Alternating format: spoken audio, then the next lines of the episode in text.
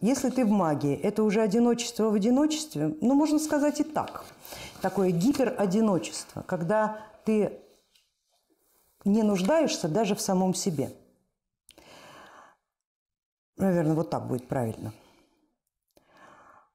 И вот интересный еще эффект еще Илона описывает. А, появилось ощущение, что все мелко и неинтересно, словно все старые программы работают в старых колеях, а новых я не вижу.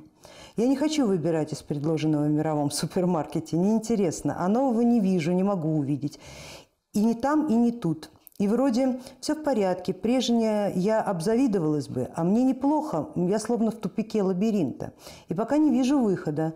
Прошу совета или помочь понять мою ситуацию. У вас не ситуация, у вас состояние. Состояние на самом деле с точки зрения сегодняшних эффектов очень даже качественное, хорошее состояние. Состояние готовности э, выхода, готовности перехода. Просто вы пока еще не видите, куда вы ведете. То есть вы вышли из старого города, да, вышли, вошли в полный туман. То есть даже дороги не видно. Куда иду, что-то там ногой нащупываю, ну вроде как иду. Куда-нибудь приду, наверное, но куда непонятно.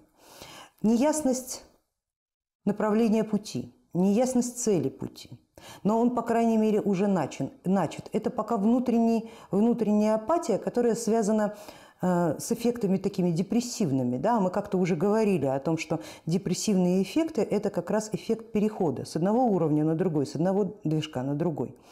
Э, попробуйте посмотреть на ситуацию именно так. Ни в коем случае не упадайте до жалости самого себя. Ну, по крайней мере, не больше пяти минут, так, чтобы никто не видел.